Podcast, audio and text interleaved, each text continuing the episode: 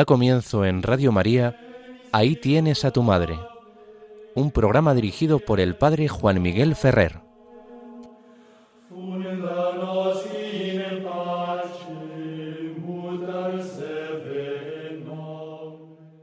Un saludo muy cordial a todos vosotros, queridos amigos oyentes. Empezamos, como se nos ha anunciado, el programa Ahí tienes a tu madre. Os habla Juan Miguel Ferrer. En estos días que han pasado, no podemos dejar de recordar que celebrábamos el jueves, día 27 de abril, la Virgen de Montserrat, una advocación que es omnipresente en Cataluña pero que además tiene sus, podríamos decir, presencias en la piedad del pueblo cristiano en otras regiones. La Virgen de Montserrat es una de esas antiguas advocaciones marianas ligadas a centros de peregrinación, protegidos y acompañados por comunidades monásticas si el lugar donde se sitúa el monasterio de Montserrat es y ha sido a lo largo de los siglos, ya por su aspecto, una montaña singular, desde que las comunidades monásticas benedictinas comenzaron a acoger a los peregrinos, la advocación de Montserrat ha significado un amparo, una protección, una seguridad, un faro para todos estos caminantes que peregrinando a los lugares santos están buscando el encuentro con Dios y el sentido de su vida. Ese mismo día, la Iglesia recuerda también al beato Rafael Arnaiz, un hombre joven de una época cercana a la nuestra, le tocó vivir los años de nuestra contienda civil, él había sido estudiante, había hecho la carrera de arquitectura, pertenecía a una de las familias de la aristocracia española con más hondas raíces, sobre todo desde el periodo de los reyes católicos, y decide secundar la iniciativa de Dios en su vida. Y eso que parecía que todo era contrario. Era más fácil seguir otro camino.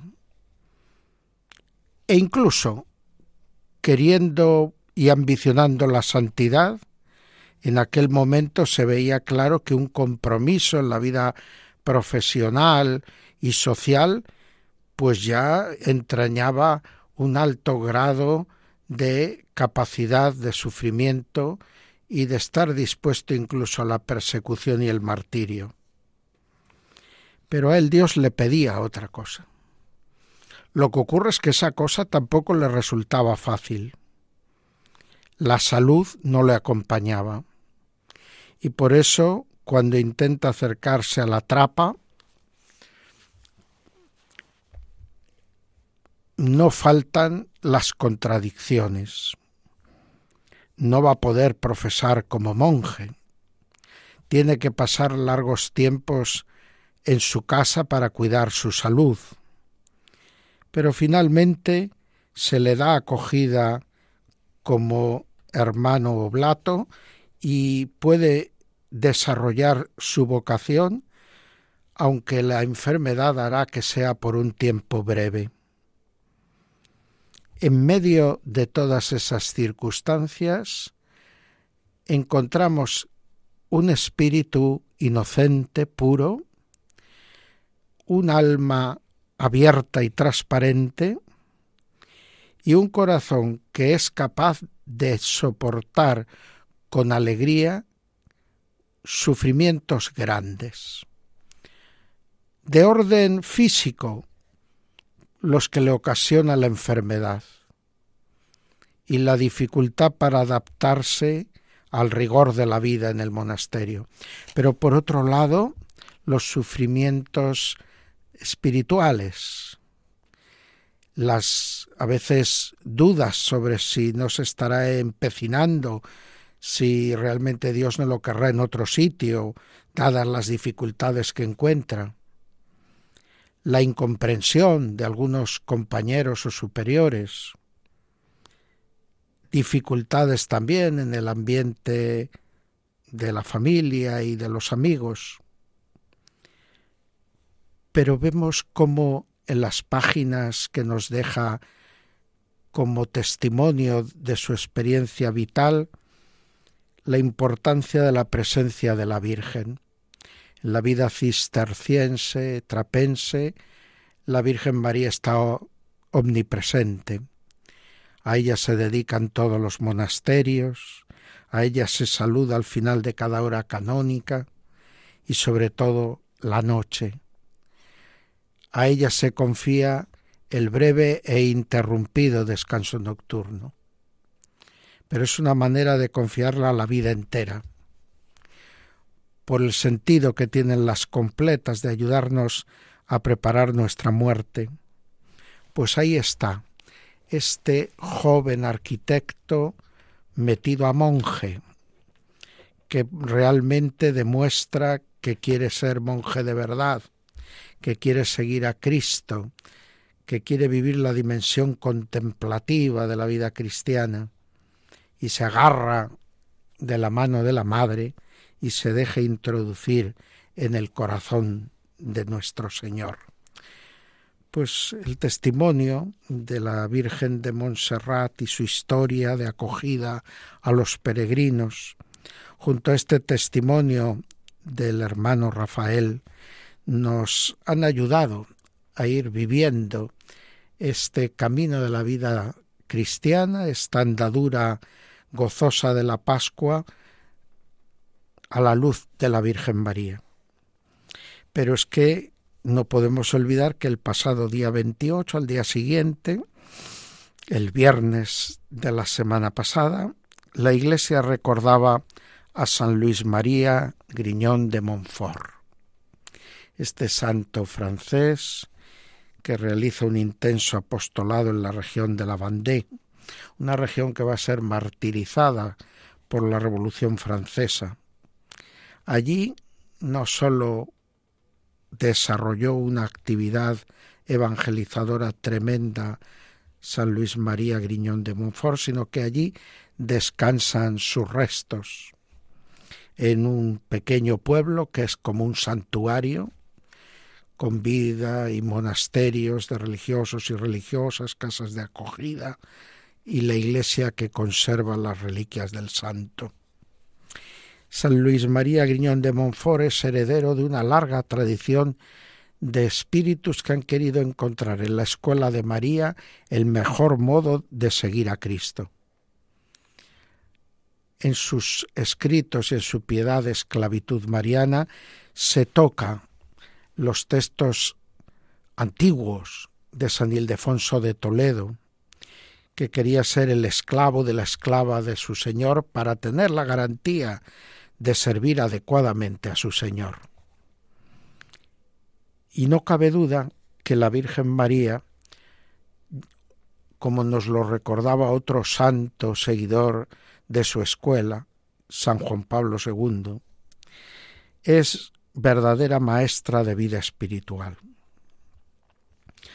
Pues el recuerdo de este santo nos lleve a ponernos también nosotros en la escuela de María. Nuestro programa Ahí tienes a tu madre intenta dar a conocer con fundamento teológico el misterio de María.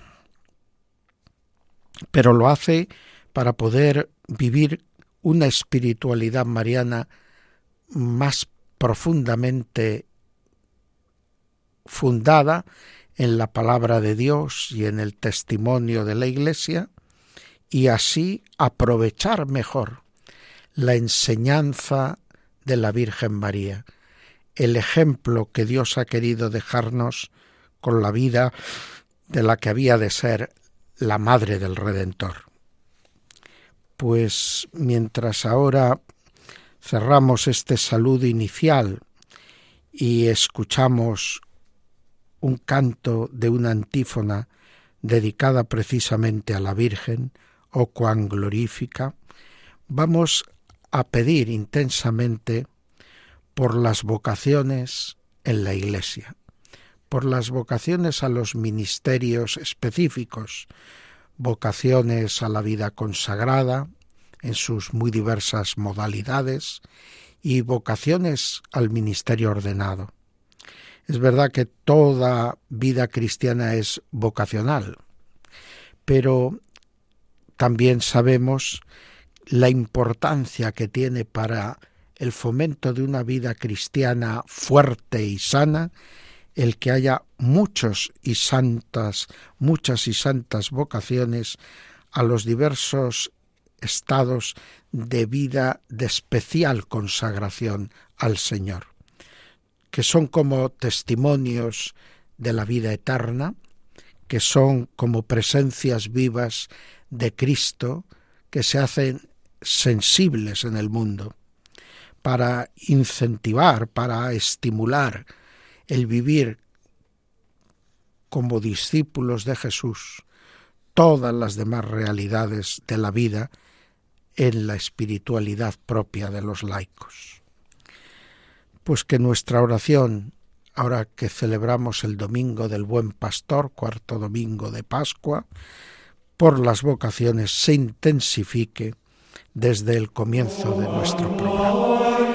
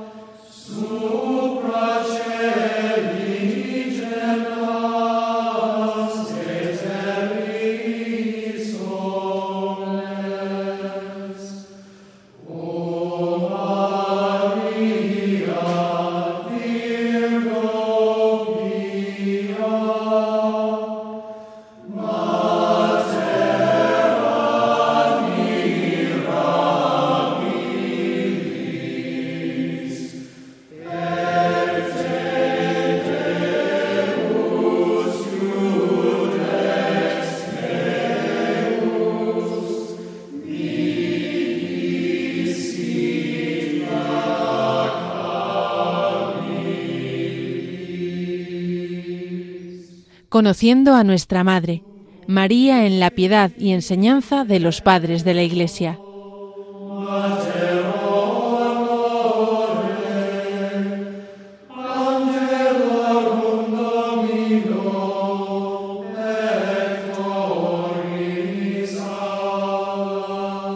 Seguimos adelante en las ondas de Radio María y dentro de nuestro programa Ahí tienes a tu madre, entramos en el apartado que constituye el corazón de este programa, conociendo a nuestra Madre. Y en este conociendo a nuestra Madre seguimos todavía en el apartado segundo donde nos dedicamos a descubrir a María en la enseñanza y en la piedad de los padres de la Iglesia. Hemos comenzado los primeros programas haciendo el recorrido por lo que la Sagrada Escritura nos dice sobre la Virgen María. Y llevamos ya muchos programas dedicados a este conocimiento de María en la enseñanza y en la vida de los padres de la Iglesia. Hoy nos acercamos a tres autores. Dos van a ser del ámbito occidental y el tercero del ámbito oriental. En Occidente, nuestra atención se va a centrar en una serie de dos personajes muy importantes que viven entre el siglo VI y el VII. El primero de ellos es un poeta, Venancio Fortunato, aunque luego va a ser obispo de Poitiers, una importante sede en la Francia cristiana. El otro autor va a ser San Gregorio Magno. Solo el calificativo de Magno ya nos hace descubrir cómo este papa jugó un papel muy importante en la iglesia de su tiempo. Gregorio Magno es un hombre de la tradición romana, formado en la escuela romana, pero que es enviado precisamente por el Papa a la corte de Bizancio, al imperio de Oriente. Es legado pontificio, hoy le habríamos llamado nuncio, y representa a Roma en la corte bizantina. Esa estancia bastante prolongada en Bizancio le hizo conocer bien el mundo oriental, lo cual le sirvió de mucha ayuda cuando luego tuvo que, vuelto a Roma en el año 590, pues asumir con seriedad la tarea de pontífice de la Iglesia Universal, siendo obispo de Roma. Venancio Fortunato, nuestro poeta, se forma en la corte de Ravenna. Los emperadores romanos de Occidente pues habían empezado a dejar Roma por cuestiones de la convulsión política y se habían buscado refugio en la creación de nuevas capitales. Y Ravenna, en el norte, Ravenna en el, perdón, Ravenna en el norte de Italia, pues fue una de estas importantes sedes del final del Imperio Romano de Occidente. Allí vive rodeado del refinamiento de la corte de esta ciudad del norte de Italia. Pero nuestro autor no pierde, a pesar de esa vida en la corte, su deseo de servir a Dios. Y cuando le envían como obispo a Poitiers, pues va a hacer vida de obispo ejemplar, pero va a poner al servicio todavía más directo de la Iglesia sus cualidades como literato.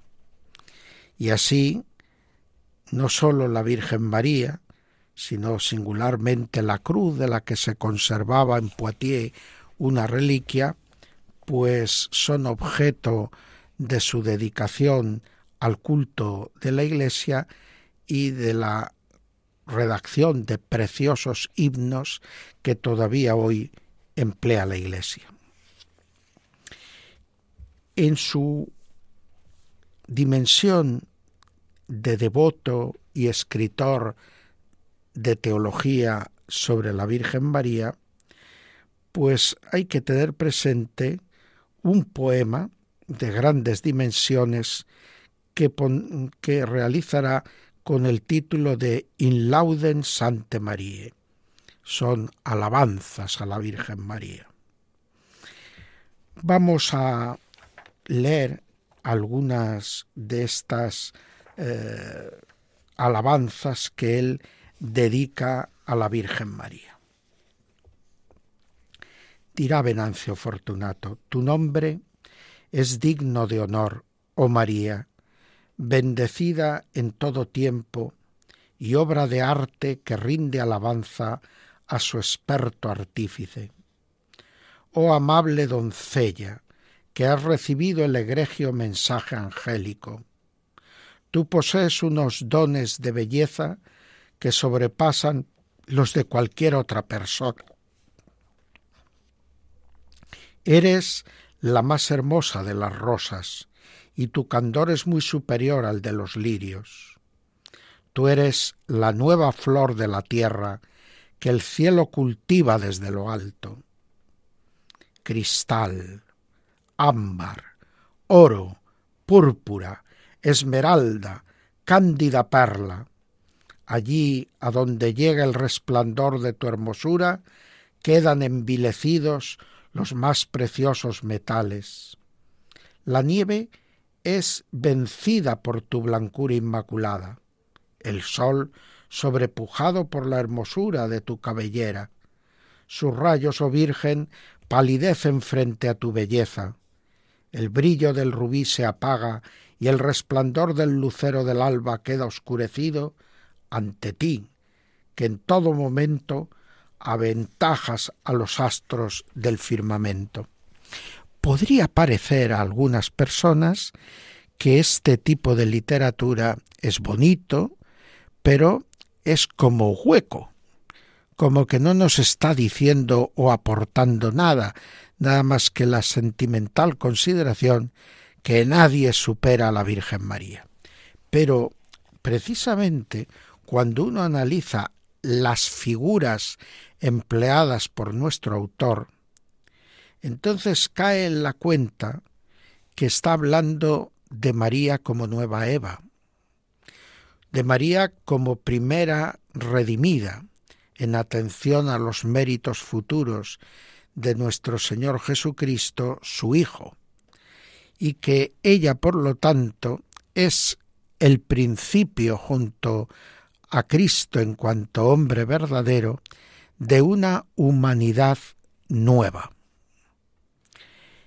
El comparar y poner tantos ejemplos de la belleza del mundo creado por Dios, en la primera creación vio Dios y era bueno, ahora lo que se nos quiere decir es que con la redención de Cristo no sólo se ha reparado esa sombra que oscurecía la belleza de la primera creación, sino que además la nueva creación lleva a su plenitud la antigua.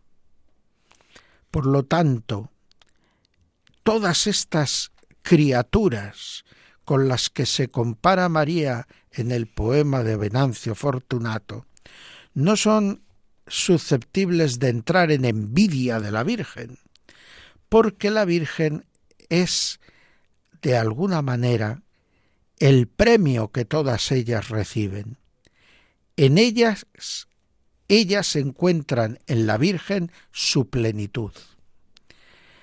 Toda la pureza, toda la belleza, todo el reflejo de la gloria de Dios que tenía la creación antigua, no sólo se ve recuperado por la redención de Cristo, sino como se contempla en María, es llevado a su cumbre, al momento definitivo de la creación de Dios.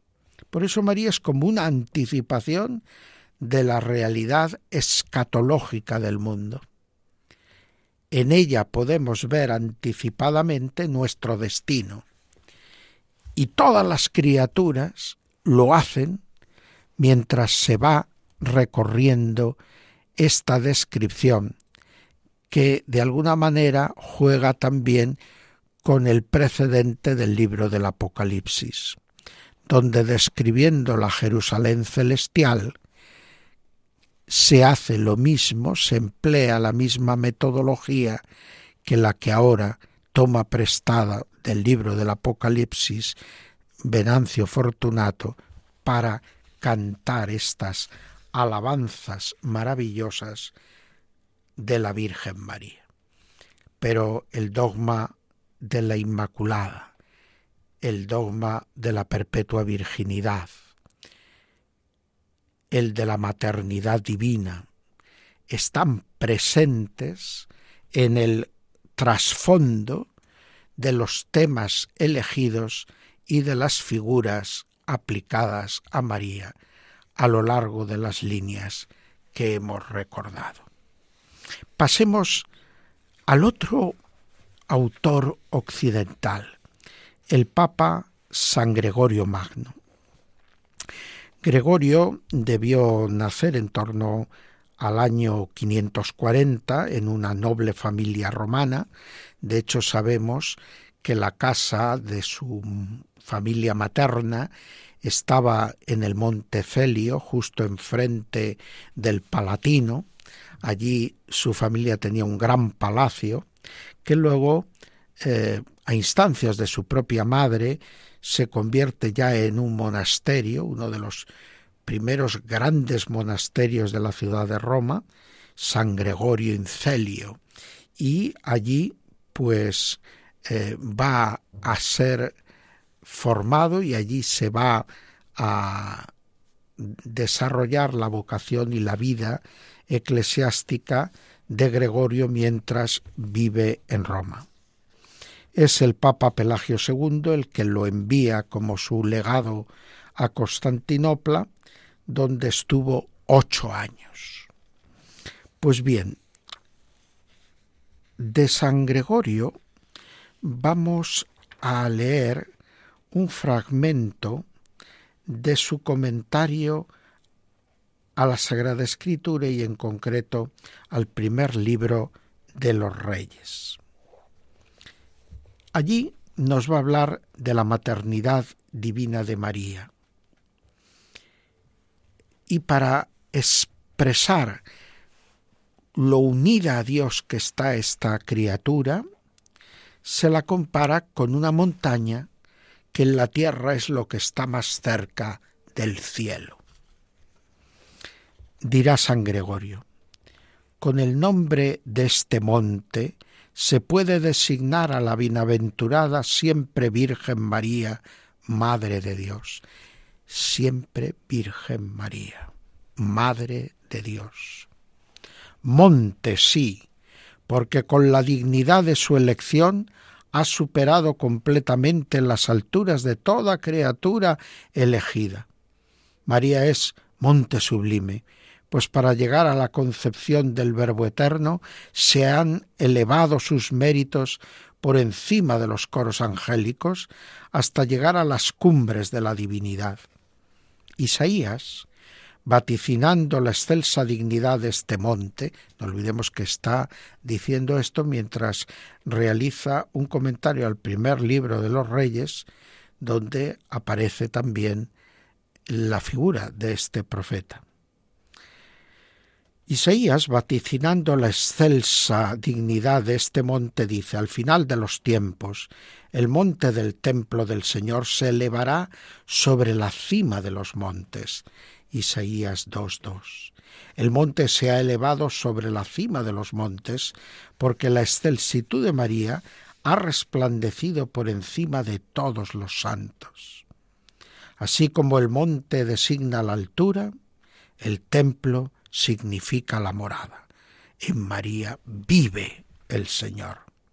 En efecto, es llamada monte y templo aquella que refulgente por incomparables méritos preparó para el unigénito de Dios un santo seno para que en él se alojara.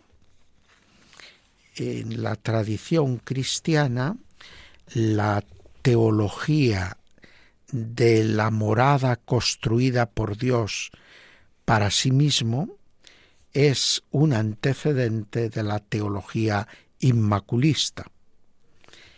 Por lo tanto, aquí estamos viendo también cómo Dios prepara este monte y construye este templo. Gregorio Magno fue además en Constantinopla amigo de otro gran personaje, pero esta vez español, de la Hispania romana, que había tenido que ir a Bizancio exiliado por su condición de católico, enviado allá por los reyes visigodos arrianos. Me estoy refiriendo a Leandro de Sevilla. La amistad que en Constantinopla se entrelazó entre el que luego sería San Gregorio y el que luego sería San Leandro de Sevilla fue algo que duró toda la vida y en virtud y gracias a ella las obras morales de Gregorio Magno fueron enseguida conocidas y difundidas en España, en particular sus Moralia in Job. Y también es evidente que su regla pastoral, su gran escrito para la instrucción y la vida ascética de los sacerdotes, pues encontró también acogida y difusión. Pero la tradición nos habla de más cosas. Gregorio se dice regaló una imagen de la Virgen María que había conseguido en Bizancio para San Leandro.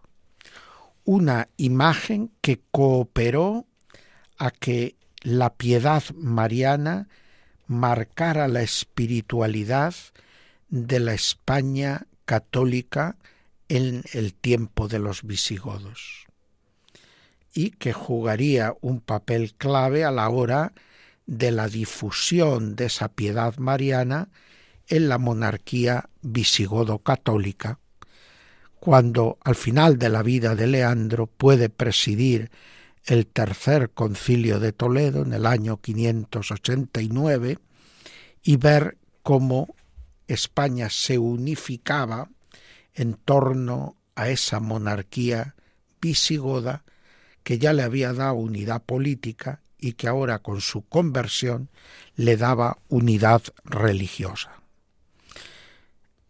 La tradición nos ha querido representar aquella imagen regalada por San Gregorio a San Leandro, en la que es la imagen de la Virgen María de Guadalupe en Extremadura. Dicen que cuando los musulmanes se establecen en el sur de la península y en la medida que a partir del siglo VIII se del final del siglo VIII y principio del siglo IX se aprieta la conversión de los cristianos que quedaban en territorio musulmán al Islam, pues muchos mozárabes intentan huir hacia las tierras del norte progresivamente, aunque saben que allí tampoco tienen una seguridad absoluta, porque hay operaciones de castigo de los eh, gobernantes musulmanes de Córdoba, pero al menos el día a día se hace más libre y más,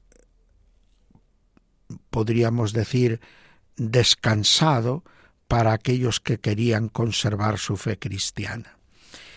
Unos de estos cristianos, en concreto de Sevilla, se llevan la imagen hacia el norte y en un momento dado, tal vez porque se sienten perseguidos de cerca por algún grupo musulmán, esconden junto a un río la imagen y luego siglos más tarde, la encontrará un pastor de Cáceres que bajaba con sus rebaños hacia estas zonas más al sur, buscando pastos eh, para sus rebaños de vacas en este caso. La imagen se descubre milagrosamente y se avisa al clero de la zona que era el de la archidiócesis de Toledo y así surge nuestro santuario de la Virgen de Guadalupe, que curiosamente entrelaza el recuerdo de la piedad mariana de San Leandro con la de San Gregorio Magno y con Bizancio. Pues bien, que la Virgen María, con el ejemplo de estos santos, nos ayude a descubrir en cada uno de sus privilegios y dones recibidos por Dios, ese llamamiento fuerte a que también nosotros nos dejemos modelar y hacer por el Señor cada día. Pasemos ahora al autor que hemos elegido del ámbito oriental. Se trata de un personaje menos conocido, al menos para el gran público, que es Juan de Tesalónica.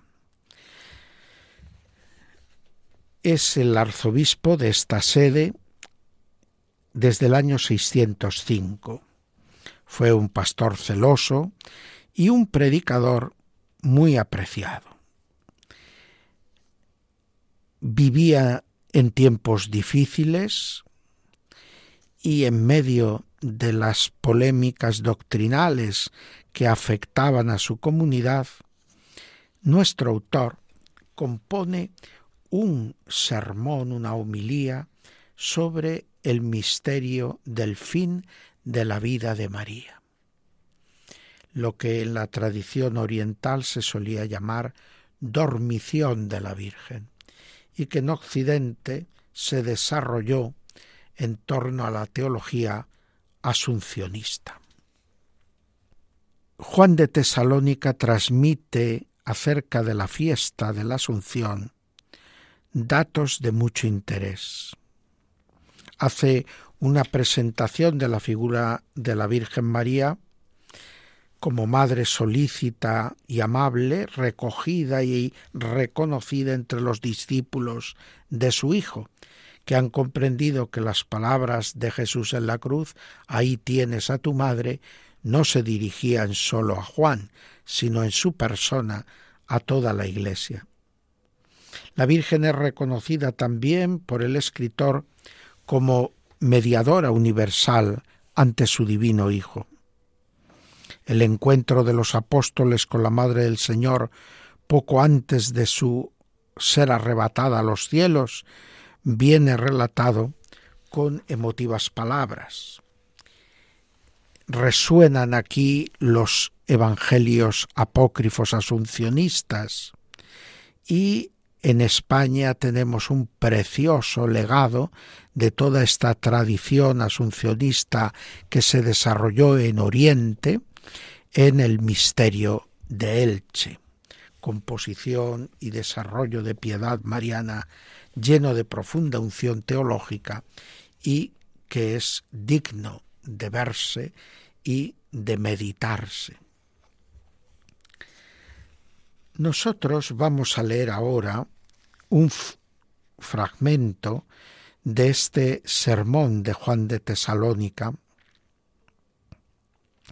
la parte final en que después de narrar la dormición y el sepelio de María, que presenta con el acompañamiento de muchos prodigios, nos dice que al tercer día los apóstoles abrieron el sepulcro, forzando claramente el paralelismo entre el Hijo y la Madre al tercer día, para venerar los sagrados restos y se encontraron que sólo había allí lienzos nuevamente el paralelismo con lo que ven Pedro y Juan cuando llegan corriendo al sepulcro de Jesús. Para venerar los sagrados restos se hallaron sólo lienzos, pues el cuerpo de María había sido trasladado a la eterna heredad por Cristo Dios, que tomó de ella su carne. Veamos lo que nos dice Juan de Tesalónica el mismo Jesucristo nuestro Señor, que glorificó a María su Madre Inmaculada y Madre de Dios, dará gloria a los que la glorifiquen, librará de todo peligro a los que la invoquen celebrando anualmente su memoria. Esto indica cómo en ese ambiente oriental la primera y gran fiesta de la Virgen va a ser esta, del fin de la vida de María, de su tránsito de este mundo a la casa de Dios, lo que llamaremos la gran fiesta de la Asunción en el 15 de agosto.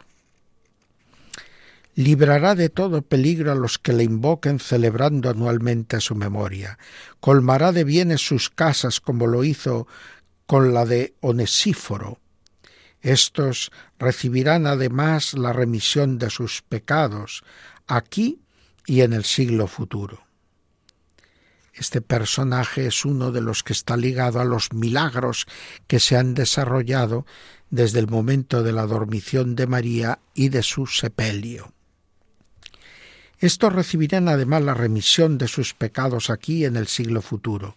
Él, en efecto, la escogió para que fuese su trono querúbico en la tierra y su cielo terrenal, y a la vez fuese esperanza, refugio y apoyo de nuestra raza.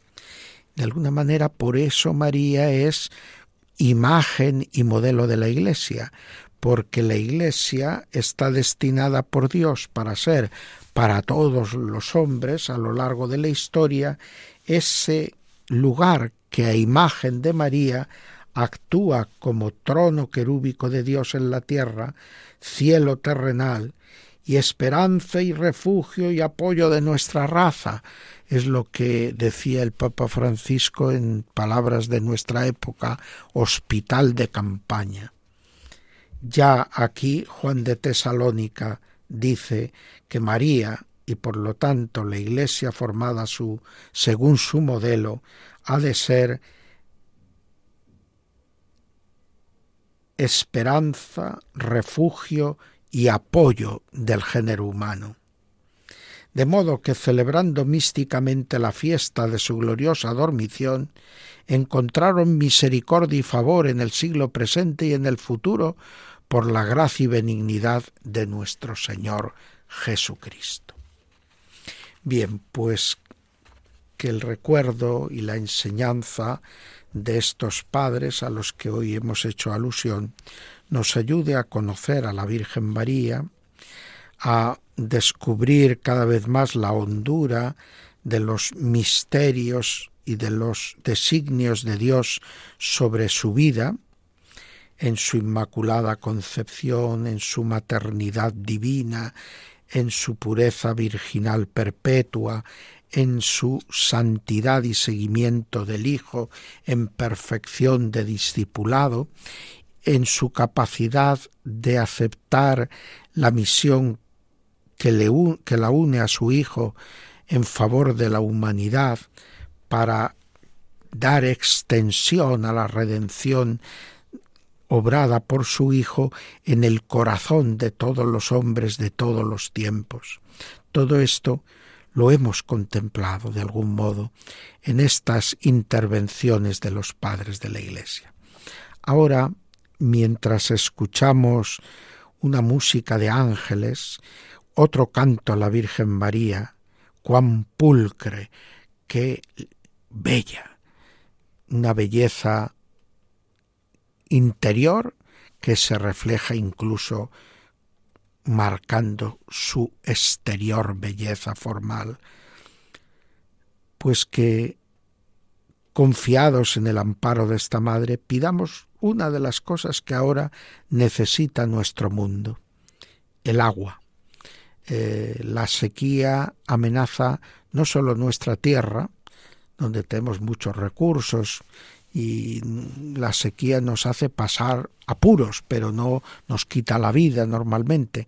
Pero hay otras partes del mundo que están viviendo también esta sequía terrible y por la falta de medios allí supone realmente la falta de alimento, la desnutrición, las enfermedades, la muerte. Pues pidamos a la Santísima Madre del Cielo que interceda ante su Hijo, para que nos dé, en la medida que nos convenga, el agua en abundancia. Que igual que le dijo, no tienen vino, pues le recuerde que ahora no tenemos ni agua.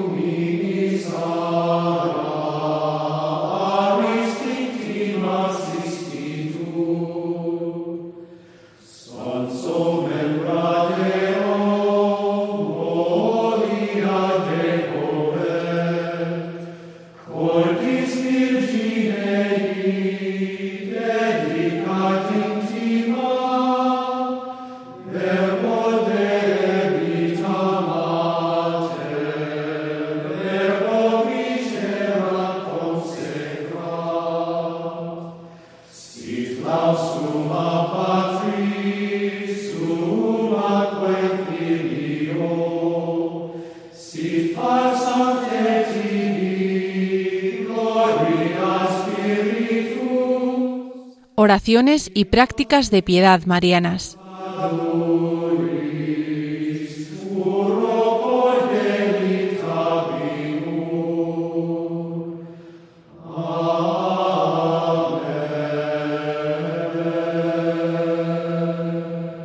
Seguimos avanzando en el programa Ahí tienes a tu madre, en la emisora de la Virgen, en Radio María.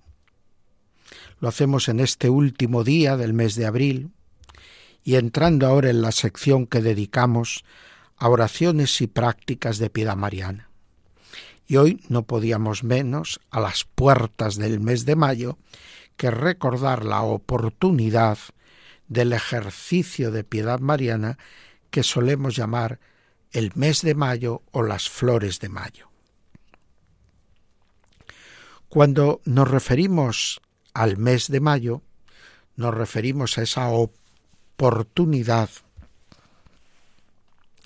dedicar un rato de oración cada día de este mes a la Virgen María, a orar con ella y a pedirla a ella que se una a nuestra alabanza, a nuestra petición ante Dios para que sean mejor acogidas por Él. Y que ella también nos ayude a que sepamos pedir perdón, reconociendo humildemente las faltas que nosotros cometemos y que ella no cometió. Es muy bueno que este ejercicio del mes de mayo sirva para repasar toda una serie de textos bíblicos que se refieren a la Virgen María y que muchas veces no estamos habituados o no tenemos ocasión de oír predicar sobre ellos. Por eso el leccionario de la colección de misas de la Virgen María, con sus introducciones y sus propuestas de textos bíblicos, nos puede ayudar muchísimo a hacer un recorrido a lo largo de los 30 días del mes de mayo que sean un verdadero estímulo para meditar y saborear, para hacer oración y lección divina de la mano de la Virgen María. Y podemos además, para concluir ese rato de oración, tomar la colecta de la misa de cuyo formulario hemos tomado la lectura objeto de nuestra lección divina o de nuestra meditación y exposición. Si nos fijamos sobre todo en flores de mayo, estamos hablando de ese ejercicio de piedad que junto a alguna oración y puede tener también algún recuerdo de textos bíblicos, nos lleva a intentar aprovechar el mes de mayo de manos de la Virgen para mejorar en nuestra vida cristiana, para tratar de hacerla un poco más coherente, más semejante a la vida de la propia Virgen. En el ámbito más sencillo, las flores a María eran un acto de piedad en que la Iglesia y especialmente los niños y jóvenes ofrecían un tributo a María de flores del campo. Pero las flores tienen también en su larga tradición entre los cristianos eh, un desarrollo en el que, además de las flores naturales, se pueda presentar al Señor flores espirituales, es decir, pequeños actos de corrección de nuestra vida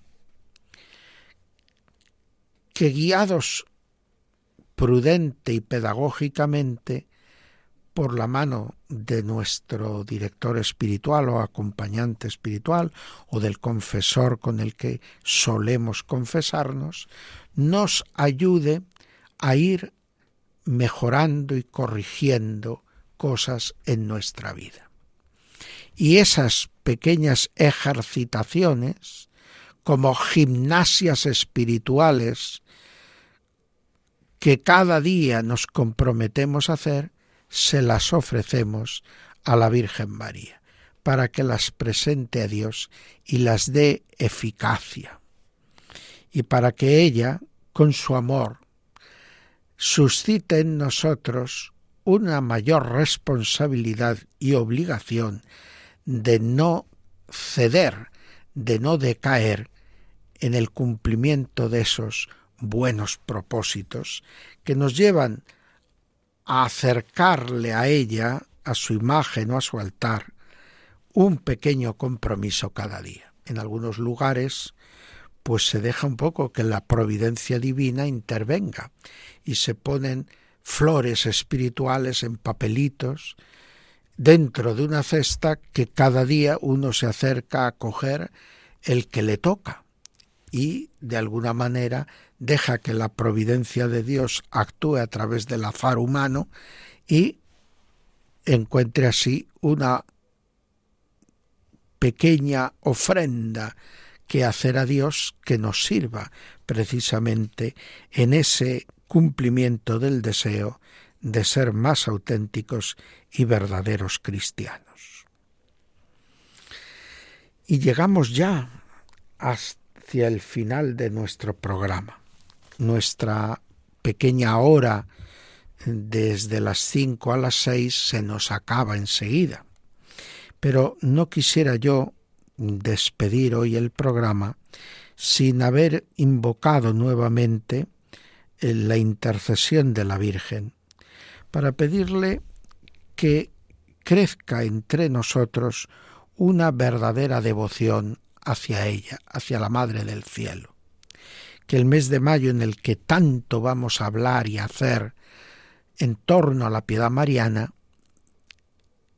sirva para que todos nuestros trabajos y todos nuestros esfuerzos a lo largo de este mes de mayo en torno a la Virgen María sirvan para hacer que nuestra devoción a ella sea más auténtica y verdadera y por lo tanto de más frutos espirituales de configuración con su Hijo Jesucristo. Así quiera Dios concedérnoslo mientras escuchamos un canto a Santa María, esta vez en lengua inglesa.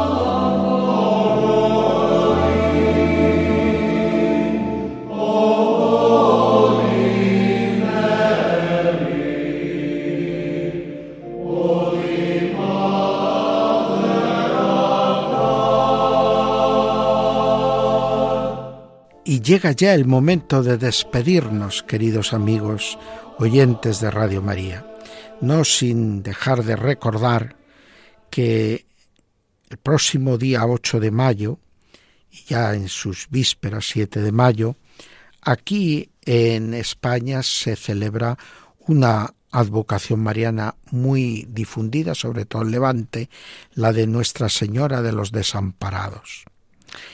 Y en Argentina, no son pocos también los argentinos que viven entre nosotros, en esa misma fecha se celebra a la patrona de Argentina, a Nuestra Señora de Luján.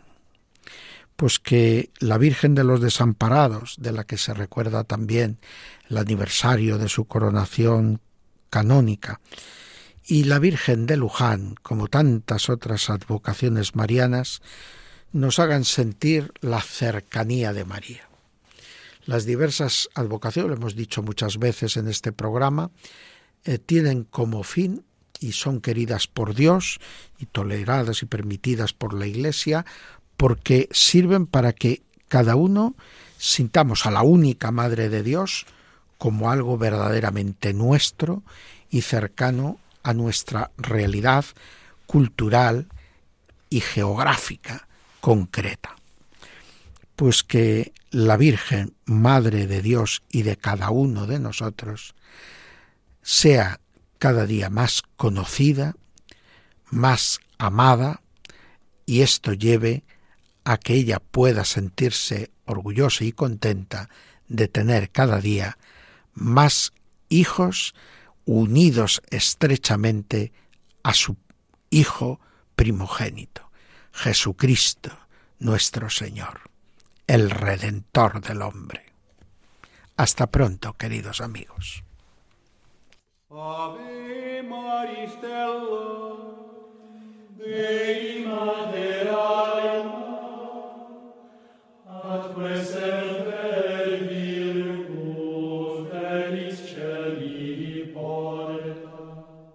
Acaban de escuchar Ahí tienes a tu madre, un programa dirigido por el padre Juan Miguel Ferrer.